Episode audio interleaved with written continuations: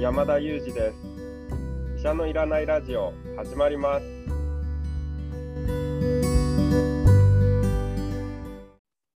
はい、今日もニューヨーク在住の山田裕二先生にお話を聞いていきたいと思います。よろしくお願いします。よろしくお願いします山田裕二先生、大変です。今日かはいら新しいシリーズが始まることになりました。また新しいシリーズが始まっちゃうんですね知ってるようで知らない病気。なるほどこのシリーズが始まりまして、第はい1回はですね、糖尿病。なるほどこちらで指定させていただきたいと思います。はい今日は糖尿病について山田裕二先生に教わるという回でよろしいでしょうか？了解しましたそもそも糖尿病って本当によく聞く病名ですよね。そうですね一体どんな病気なんですか？なるほど。まずまあこの病気の文字をちょっと分解していきたいなと思うんですけれども3文字からなるあの病名で糖尿病。まあそれぞれの文字の意味はなんとなく分かりますよね。でちょっと逆質問で臼井さんに伺ってみようかなと思うんですけども糖尿病それぞれどんな意味があってそしてその3文字の意味を組み合わせるとどんな病気が連想できますか？おー糖尿病について質問を受けることになるとは思わなかったですね。ただ待ってくださいね。糖尿病の糖は、まあ、糖分の糖ですよね。そうですねで、えー尿は、えー尿ですよね。おしっこの尿。はいそして病ですから、はいあのーまあ、尿から糖分が出てしまうおしっこ、おしっこじゃないや、病気。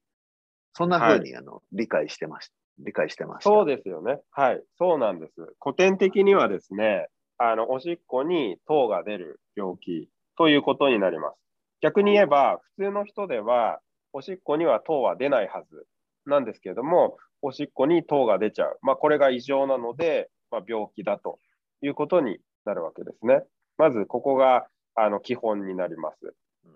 で、じゃあ実際にはどういう病気かというと、おしっこに糖が出ること自体が問題なわけでは実はないんですね。まあ、それは結果を見ているんですけれども、どんなことが起こっているかというと、まあ、人は食べ物を食べて糖分を取るとですね、糖分はま大事なエネルギーなんですよね。で、このエネルギーをま細胞が使ってですね、細胞が日々の活動にまあ活用するわけなんですけれども、えっとまあ、だから糖分っていうのは常にですね、こう食べ物から取ったら、血液の中を流れて全身を巡ってですね、各細胞に取り込まれるというような動きをしてるんですけれども、この糖尿病の場合にはですね、この血液の中に流れる糖分が細胞に取り込まれるというところがうまくいかなくなってしまって、血管の中、血液の中に糖分が溢れ溢れ出してしまうと。いうような状況が起こっているんですね。で血管の中に糖分が溢れ出してしまうと、当然糖分が多いので、おしっこからも出てくるというようなことが結果として起こってくるということになります。ここでですね、その糖分がなんでじゃあ細胞に取り込まれないのかというところが、まあ、鍵になってくるんですけども、この糖分を細胞に取り込むときに使っている、まあ、ホルモンと呼ばれる物質があるんですけども、これがインスリンという物質なんですね。インスリンってなんとなく聞いたことはありますか？あ、これはありますね。ありますかね？はい。そうですよね。このインスリンというものはですね、あの体の中で作られていて、具体的にはですね、膵臓と呼ばれる胃のあの裏側というか下側にくっついている臓器なんですけれども、この膵臓という臓器で作られる物質なんですが、このインスリンがあの働くことによって、えー細胞の中に糖分を取り込めるんですね。ところが、糖尿病の方の場合には、このインスリンがうまく作れなくなるか、あるいはインスリンは作れるんだけれども、細胞にうまくくっついて働かないというような状態が起こってしまって、結果としてはですね、インスリンが、まあ、絶対的にか相対的にか、まあ、どちらかの理由で、あるいは両方の理由で、インスリンが足りないというような状況になりまして、そのインスリンが足りなくなるとですね、糖分を細胞に取り込めなくなると。そうすると、まあ、血液中を、まあ、糖分がたくさん巡ってしまうと、結果として細胞にうまく取り込めませんよというようなことが起こるということになるんですね。で、これだけが、まあ、その短期的に起こっている分にはあんまり問題ないかもしれないですけれども、えこういった状況が続いてくるとですね、それがたちまち血管の動脈硬化という変化につながっていく、まあまあ、血管を水道管に例えると水道、水道管の錆びつきが早くなるっていうことにつながることがよく知られているんですね。その錆びつきがどんどん起こってくると、例えば脳脳に行く水道管に錆が強くなってくると、脳に十分血液を送れなくなって、その内の果てが脳梗塞という病状になりますし、心臓の周りの血管に動脈硬化、錆がついてしまうと、心筋梗塞という病気になりますけれども、えー、そういった脳梗塞ですとか、心筋梗塞という病気の原因になる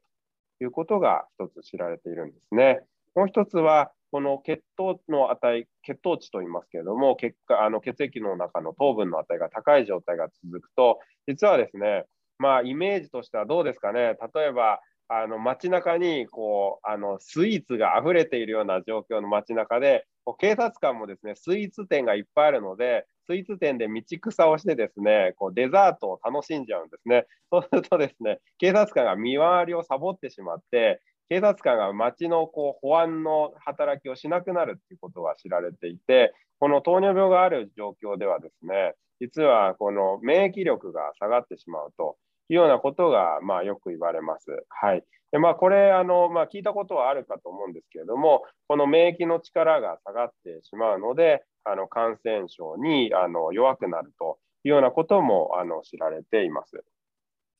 ああ、例えは可愛いですけど、結構怖いことを言ってますね、今ね。そうですね、はい。あの実際には、はい、そうあの実は、まあ、いろいろ怖い病気につながりうる病気だよというところなんですね。あなるほど、糖尿病単体というよりは、一緒に合わせて、いろんな病気の原因になりうるんですね。そうですね、その瞬間、血糖値が高いだけであれば、そこまで問題にはならないかもしれないんですけど、まあ、もちろん、異常に高ければそれだけで体調の悪化をきたしうるんですけれども、というよりは、まあ、長く付き合っていく病気でうまく治療ができていないと、まあ、長い経過の中で、え感染症になりやすかったりですとか、あるいは脳梗塞だとか、心筋梗塞だとか、まあ、そういった病気につながってしまいますよというような病気なんですね。ああ、なるほど。あの、糖尿病って1型とか2型とかって聞くんですけど、これはどんなふうに違うんですか？そうですね。あの、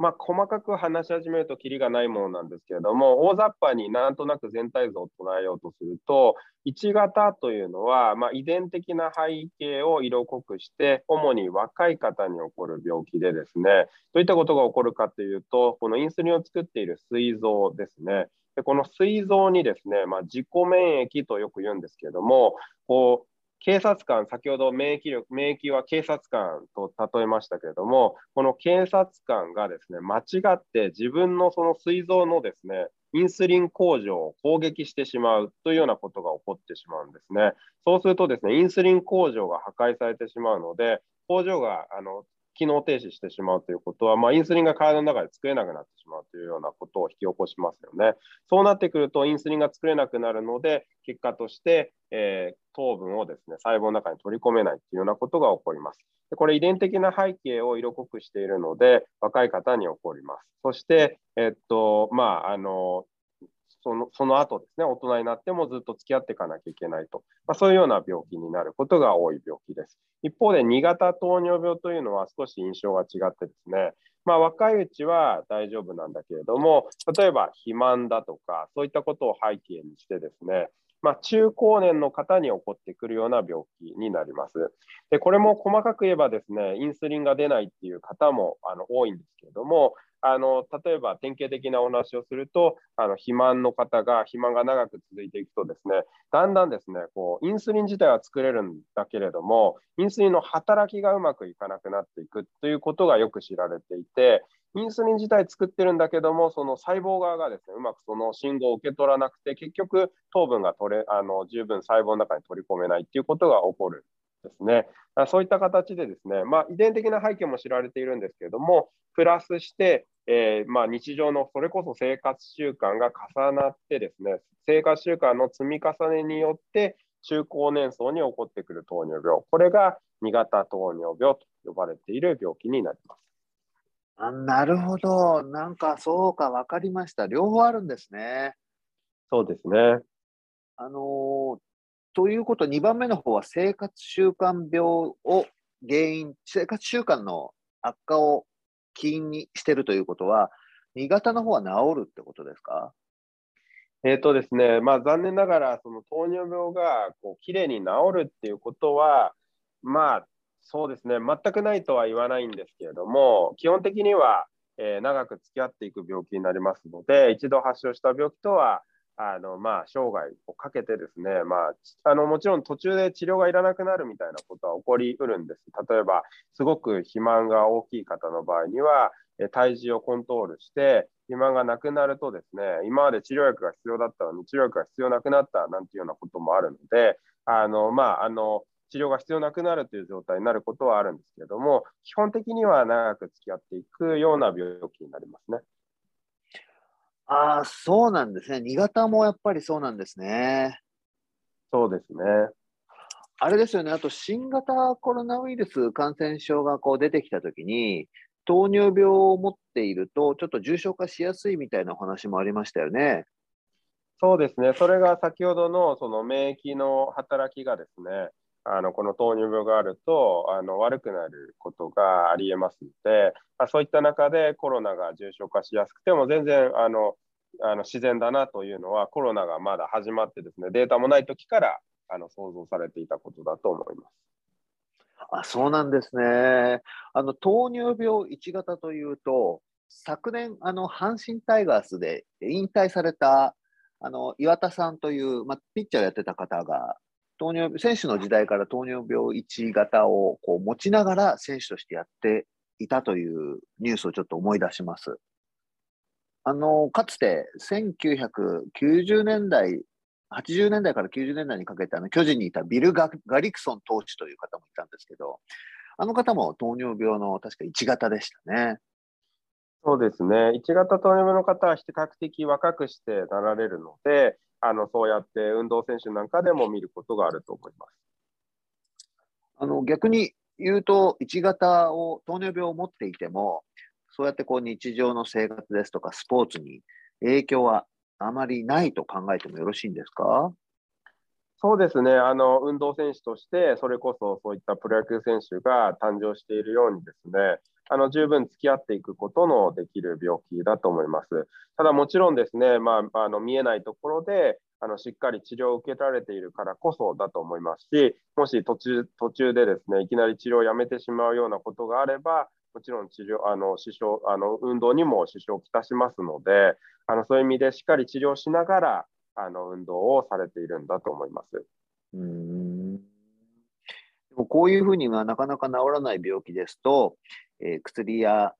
薬の開発だとか、まあ、治療法の開発なんかもいろいろあると思うんですけど、こういうところに対応したスタートアップとかも出てきてるんですか？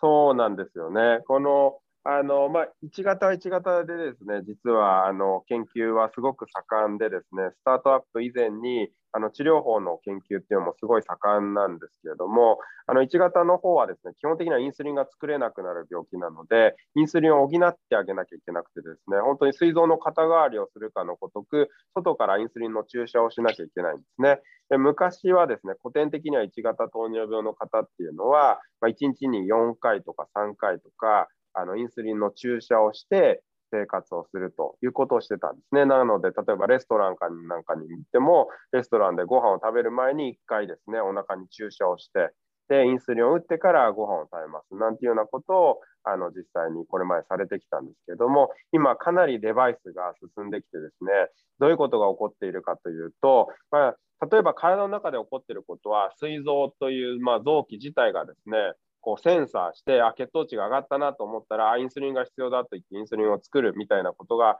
自動化されて起こってるわけですけどそういうことをもう対外的にあの実現してしまおうというようなデバイスができてきていまして、まあ、体にあのこうあの、まあ、少しこうセンサーを残しておくとですね血糖値をこう持続的にあのこう測定できるようなデバイスがあってでこのデバイスが捉えて血糖値が高くなるとその高くなったのを見てですねインスリンを自動で注入してくれるなんていうようなデバイスができてきていて、まさに体の中で膵臓がやっていることをマシンが勝手にやってしまうなんていうようなことも今できるようになってきていてですね、まあ、本当に世の中変わったなというところなんですけれども、1型糖尿病の世界ではそんな進歩があります。一方で2型糖尿病の場合には少しまた趣が変わってですね、先ほど生活習慣病なんていうようなキーワードも出てきましたけれども、生活習慣と密接に関係があるんですよね。なので、治療の主体はですね、例えば食生活でカロリーの制限だとか、糖質の制限だとか、まあ、そういったことをしている方もいらっしゃいますし、あの運動習慣を身につけましょうなんていうようなことも必要になってきたり、プラスして薬を忘れずに飲みましょうというようなことで、すごくこう日常生活に密着しているものなんですよね。一方で、病院の受診って、例えば1ヶ月に1回とか2ヶ月に1回ですよね。そうなると、その間の1ヶ月っていうのは患者さん頼みなんですよ。いくら名医にかかっていたからといって、自分があのちゃんとコントロールしていないと、コントロールできない、まあ、そんな病気なんですよね。どうですか？例えば、臼井さん、こうなんかこう、これこれまでも習慣化みたいな話がありましたけど、まあ、生活習慣の中で獲得してきたもので、その習慣を大きく変えないと治療に結びつかないみたいなものなので、習慣化を一回取り除いて別の習慣を入れるみたいなことをしなきゃいけないんですけど、そういうのってすごく難しいと思いませんか？あ難しいですよね。しかも習慣ってある程度の年齢になるともう本当に生活の一部になってますから、切り替えるのが難しいですよね。そうですよね。いや、そうなんですよ。例えば、あの毎晩寝る前にお風呂にある入る習慣がある人、もうお風呂は一切やめてくださいって突然言うようなもんなんですよね。糖尿病と診断を受けて、栄養士さんの栄養指導を受けたり、運動してくださいっていうのって、そういうことなんですよ。しかも中高年になっていきなり言われてもなかなか難しいですよね。でも、じゃあ病院でずっと見守ってくださいと言っても、それは資源にもあの限界があるのでできないと。まあ、そういうところで誕生的してきた面白いスタートアップがあってですね、バータヘルスって呼ばれているスタートアップなんかを今日ちょっと紹介したいなと思ったんですけども、まあ、バータヘルスっていうようなあのスタートアップがあの何をしているかというと、その隙間を埋めてくれるようなことを実際にアプリを通してやってるんですね。アプリで例えばテキストメッセージで常に医師からですね、薬飲んでますかとか、栄養あのこうしてますか？みたいなコンタクトが取れたり、あのこの薬どうなんでしたっけ？っていうような日常的なコンタクトが取れたりですね、あるいは栄養士さん、栄養管理をする人も、そのアプリの中で登場してきてですね、栄養管理の方ともあの常々コンタクトを取ったり、あるいは自分のですね血糖値の入力もしておくと、その血糖値も医師側もですねそのアプリを通してモニタリングしていて、その今まで2ヶ月に1回とか3ヶ月に1回しか医療的な介入がなかったものをですね、もっと手厚くあの介入をしてあげることによって、その習慣化を助けてあげようと。まあ、そういうようなことをしているスタートアップも出てきていて、実はあの非常に注目されているようなんですよね。なるほど。こう、随分なんか進んできてるような感じがしますね。そうですね。この世界、やはりあのただの治療薬だけではなくてですね、あのそういったスタートアップも含めてですね、まだまだ動きが盛んなところですよね。ね最初におっしゃったその自動注入デバイスがあって、体内のインシュリンの量を見て勝手に注入してくれるとかしてもらっちゃうと、もうもはやこう、ね、自分でこう対応する必要もなくなってるわけですもんね。そうですね、もうそういうことができるようになってきてますからね。なるほど、医療の世界の進展のスピードに驚きました。ありがとうございます。糖尿病に関していかがでしたでしょうか？あの、私自身はすごく理解が進んだなと思います。1型の2型、まあ、遺伝型とそうでない生活習慣型があるということですね。そうですね。はい、ありがとうございました。こんな風にあのな、なかなか聞いたことあるけど、詳しい説明よくわからないとかって病名についても、あの、これから山田裕二先生に解説していっていただこうと思います。今日はどうもありがとうございました。ありがとうございました。本日も薄井颯と山田裕二がお送りしました。Thank you for listening and see you next time.